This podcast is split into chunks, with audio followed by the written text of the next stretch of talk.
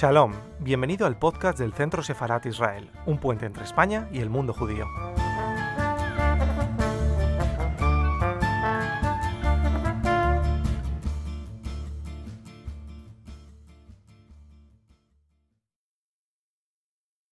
Hola, soy Paul Monen y quiero mandar un saludo a los seguidores del Centro Sefarat Israel. ¿De dónde viene tu interés por la, por la cultura judía, por el mundo hebreo? Pues yo creo que desde, desde pequeño en realidad. Em, siempre he estado muy en contacto con, con, la cultura judía, he tenido muchos amigos y luego por parte de, de, familiares también y no sé, ha sido una cosa como que se ha ido dando de manera natural. Eh, tuve dos profesores en la escuela que eran judíos que influyeron bastante, eran como dos de mis profesores favoritos probablemente y, y un poco así, de, de manera natural. Eh, ¿Hace cuánto que estudias hebreo? ¿Desde cuándo estudias hebreo? Pues estudié cuatro años hebreo, eh, primero en Barcelona con una profesora particular y en los últimos años estuve estudiando en Madrid con Rubén Freitkes. Eh, creo que en total fueron cuatro años. Eh, pero es muy gracioso porque eso lo he contado en entrevistas y la gente se cree que soy un crack en hebreo, solo Rubén sabe mi nivel de verdad, no soy Eliezer Ben Yehuda. Eh, pero sí, me gusta mucho. El, el, hebreo es una lengua muy bonita. ¿Viajas bastante a Israel o has viajado unas cuantas veces a Israel? Sí, he ¿Qué, un par de veces. ¿Qué impresión está el país cuando vas o qué, por, qué, por qué te gusta especialmente? O? Eh, bueno, creo que es un país muy vivo. Eh, culturalmente, sobre todo la ciudad de Tel Aviv es, es impresionante, muy dinámica. Eh, no sé, hay, hay, cosas muy, muy interesantes. estuve la última vez viendo la compañía de danza contemporánea, la Batsheva Dance Company, me parece que lo que hacen es impresionante. Eh, luego también tuve contacto con algunos productores y actores de allí y, y, bueno, es una industria bastante interesante. Ahora estoy viendo una serie israelí en Netflix que se llama Shtisel, muy, muy interesante. Eh, bueno, al final eh, eres de una generación más joven, eh, no sé si piensas que hay estereotipos sobre el mundo judío entre los jóvenes. Yo creo que más que estereotipos, lo que hay es bastante desconocimiento. O sea, me, me, da la impresión de que hay como. El judío es como una especie de ser místico que muy bien no se acaba de saber qué es, ni de qué va el judaísmo, ni, ni que se puede ser judío sin ser religioso. O sea, la, la gente está como bastante desinformada, supongo, y probablemente porque no hay muchos judíos en España, y eso es, es la, la razón principal, no pasa en otros países. Eh, no diría que hay muchos estereotipos, creo que la gente de las nuevas generaciones está bastante abierta de mente, pero lo que hay es bastante desconocimiento en general, como muchas eh, ideas de series americanas que muchas veces no se corresponden a la realidad o que algunos prejuicios como que mm, los judíos tienen que tener como mucho dinero y cosas así, sí que los veo, pero es más desde el desconocimiento que desde una cosa de antisemitismo, creo. ¿Qué crees que se puede hacer para romper un poco esos prejuicios? O... Pues me imagino que, que bueno, dar, dar, a conocer un poco la, realidad judía a través de la cultura, por ejemplo, se me ocurre. Eh, y no sé, no, no, hay mucho más. Eh, dinamizar un poco culturalmente eh, es lo que se me ocurriría, quizás. O aproximar a la gente a, a autores judíos, por ejemplo, no sé. Y hablando de, de, esa creación por parte, de esa creación cultural por parte de judíos, es verdad que ha habido muchísimos judíos en el mundo del cine, tienen un peso muy importante, eh, más aún si cabe en el cine norteamericano. No sé si tú eh, has seguido de cerca la producción cinematográfica por parte de judíos, si son referencias. Bueno, algunos, o sea, algunos de los mejores son, son judíos, esto es un hecho. O sea, no sé, se me ocurre Spielberg, por ejemplo, o Roman Polanski, o Woody Allen eh, son referentes creo que para casi todos los amantes de, del cine. Eh, sí, creo que lo que tienen en común muchos de ellos es una universalidad a la hora de, de crear. O sea, creo por ejemplo que Woody Allen es más euro, muy europeo para ser americano, pero también es muy de Nueva York, tiene como eh, esa, esa visión bastante cosmopolita y universal que creo que tienen muchos judíos. Por ejemplo, Leonard Cohen también tiene algo de eso. Desde mi punto de vista, creo que bueno, es un hombre que hablaba francés, inglés perfectamente, que viajó por todo el mundo y muy curioso con las demás culturas. ¿Crees que, que, hay un conocimiento acerca de que todas estas figuras son judías o de que hay una, digamos, una potencia cultural judía importante de la que no somos conscientes?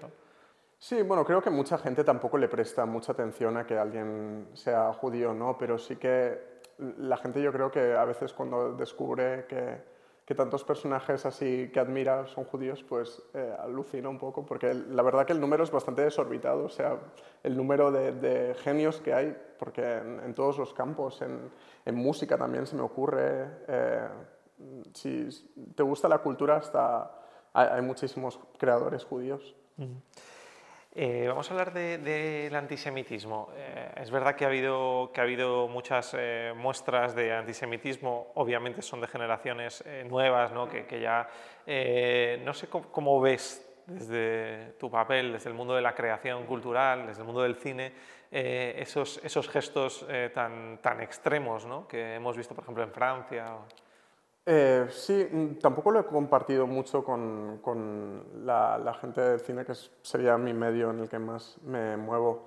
Em, creo que la, la, única vez que he oído un comentario antisemita en un rodaje fue, estaba comiendo y de repente alguien dijo algo así como yo odio a los judíos y de repente levanté, sí, así como sin venir a cuento, no estaba en mi mesa, ni sé aún a día de hoy quién lo dijo, pero oí ese comentario y dijo, ¿quién ha dicho esto? O sea, me, me parece alucinante. Eh, pero no creo que haya, o sea, realmente creo que la gente del cine tiende a tener una mente bastante abierta por lo general y, y vamos, no he encontrado ningún tipo de, de, prejuicio, o al menos que yo haya visto. Mmm, Así en general.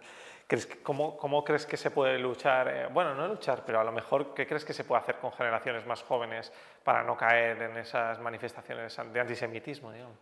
Yo creo que tiene mucho que ver con la empatía. Al final, una de las mejores cosas de, del arte es un poco ponerte en la piel del otro. Es lo que hacemos los actores o lo que tratamos de hacer siempre en, todo nuestro trabajo.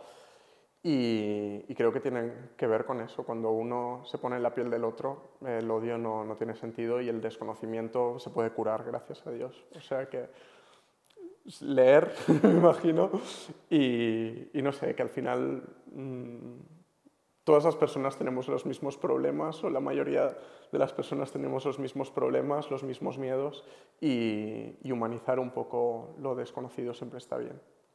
Eh, no sé, si puedes decirnos eh, autores, bueno, pueden ser cineastas o escritores que eh, a nivel vital, digamos, en general, ya no digo a nivel eh, profesional, te hayan influido, que hayas leído, judíos. Perdón. Pues, a ver. Últimamente me, me, gusta muchísimo Edgar Keret, me, me alucina. Sus, sus relatos me parecen buenísimos, he leído como tres o cuatro libros suyos y creo que es muy especial este hombre, o sea, como su manera de escribir no la he visto en ningún otro autor. Son como relatos muy cortitos eh, que te hacen pensar muchas veces y a veces incluso consigue emocionarte en un cuento de cuatro páginas que dices, wow, tener esa capacidad para sintetizar también eh, un poco los, las angustias vitales o, o lo que le pasa a él. Leí, por ejemplo, sus memorias, que creo que es su último libro publicados en una especie de memorias, cuenta, se llama Los siete años de abundancia. Eh, y habla un poco de sus últimos siete años, el nacimiento de, de su hijo Lev y, y, de la muerte de su padre. Y me gusta muchísimo cómo, cómo está contado. Eh, es una vida muy, muy interesante. Además, bueno, tiene, tiene una familia un, muy interesante. Su, su, madre fue superviviente del holocausto, eh, creo que en Polonia y tiene, eso está contado en el libro, es una vida muy, muy interesante. Está muy bien. Eh, ya saliéndonos un poco del tema judío también, eh, ¿qué, ¿dónde te vamos a ver próximamente? ¿Qué proyectos tienes en agenda? Pues, a ver, mira, se estrenó la semana pasada una película que se llama Tu hijo en Netflix, eh, que había estado en cines previamente y ahora ya se puede ver por todo el mundo. Eh, es una película, ha sido un thriller muy interesante, eh, sobre todo en estos tiempos que corren, creo que, que habla de, de, unos temas muy interesantes. No creo en el cine necesario, pero sí que creo que es bueno que esta película haya salido en este momento. Es un thriller, así que mejor que no te avance mucho. Luego tengo pendiente de estreno eh, otra película que se llama ¿A quién te llevarías a una isla desierta? Que es una, una producción original de Netflix también. Y, bueno, es una historia que había estado en teatro previamente, en el Teatro Lara, creo. Yo no la vi en teatro, pero cuando me llegó el guion creo que es una historia muy, muy especial. Es un relato generacional, así, una historia coming of age del paso de un poco hacerse mayor y empezar a decidir eh, sobre tu futuro. Y los personajes están muy bien escritos. Ah, bueno, también estreno La Reina del Sur en, en, abril, que estuve haciendo seis capítulos o así. Estuve rodando en Colombia en, en julio o así. Y creo que ya, that's it. Bueno, otra cosa más. otra película que acabo de terminar que se llama Salir del ropero, eh, que es de, bueno, eh, dos abuelas que son lesbianas, salen del armario y dan la noticia a toda la familia las abuelas son Rosa María Sardá y Verónica Forqué. Y esta no sé cuándo se va a estrenar, pero esta la acabo de rodar, terminé la semana pasada, así que no, no tengo ni idea de cuándo se va a estrenar. Está, está muy bien. Eh, bueno, has hablado de dos proyectos que están en Netflix. Es verdad que hay mucho debate sobre si Netflix está salvando al cine actualmente. Tampoco vamos a profundizar, pero sí cuéntanos un poco tu opinión acerca de si Netflix está sirviendo de gran ayuda. Bueno, yo creo, me baso en mi experiencia personal, cada uno tiene una opinión, todas muy respetables, pero las últimas cuatro películas que he, hecho, que he hecho estaban o coproducidas o directamente producidas por, por Netflix. Eh, creo que son buenas películas que han funcionado mm, bien y que han gustado al público. Y creo que al final lo importante es, contar historias. El cómo no importa tanto. Yo personalmente voy mucho al cine, me gusta mucho la experiencia de, estar en una sala y trato de ir cada semana, a veces varias veces, eh, y me gustaría que eso no se perdiera, pero creo que una cosa no tiene que ver con la otra. O sea, Roma, por ejemplo, me parece la mejor película del año y se estrenó, yo la vi en pantalla grande. Y creo que sería interesante que pudieran siempre convivir, que no se perdiera una cosa, pero tampoco menospreciar el papel importantísimo que está teniendo incluso en la ficción nacional Netflix. Creo que está haciendo cosas de mucha calidad y que se están viendo en casi todos los países del mundo. Y eso también es, es una forma de dar a conocer nuestra ficción, que creo que es, que es importante. Y, y, de abrirnos un poco de mente, ¿no? Lo que te comentaba, yo he visto esta, esta serie Stiesel de judíos ultraortodoxos, que es una realidad de la que Mm, tengo mucho desconocimiento y siempre puedes aprender mucho de, de, otras realidades. Me parece que un poco esa es la función del cine y Netflix está contribuyendo también a eso. Siempre que conviva con, con el cine tradicional me parece muy interesante lo que están haciendo. Eh, pero, no sé, eh, ¿qué, qué, crees que puede significar hoy en día el judaísmo? Una reflexión, nada, lo que tú consideres tampoco. Mm, bueno, hay cosas del judaísmo que me llaman bastante la atención y, una manera de entender el mundo que tiene que ver con el tikkun olam que me parece muy interesante, como esa, esa especie como de contribuir lo máximo posible desde las posibilidades de, cada uno a la mejora de tu entorno más cercano. Me parece eso mm, es una, una, muy buena idea.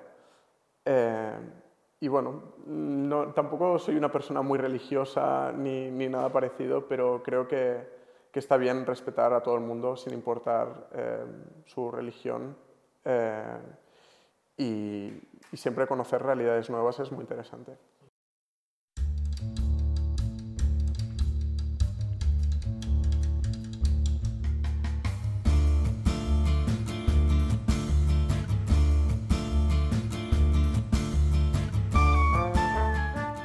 Por escucharnos. Recuerda que también nos puedes seguir a través de Instagram, Facebook y Twitter con el usuario arroba Centro Sefarat Israel o si lo prefieres en nuestra página web www.sefarat-israel.es.